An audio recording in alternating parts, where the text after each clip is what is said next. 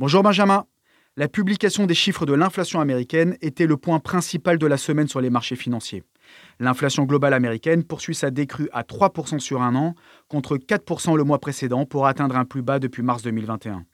La bonne nouvelle est que l'inflation cœur, qui exclut les prix de l'alimentation et de l'énergie, a également ralenti plus qu'attendu. Cet optimisme général a amené les indices américains comme le Standard Poor's 500 et le Nasdaq à atteindre leur plus haut niveau depuis 15 mois.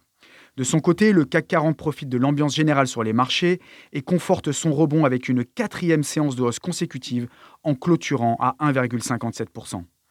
Du côté des valeurs, le fabricant de semi-conducteurs ST Microelectronics s'installe en tête du CAC 40 avec un gain de 4,68% sur la séance, à la suite d'une note positive de la part de la banque d'investissement Jefferies, qui a relevé son objectif de cours de la société.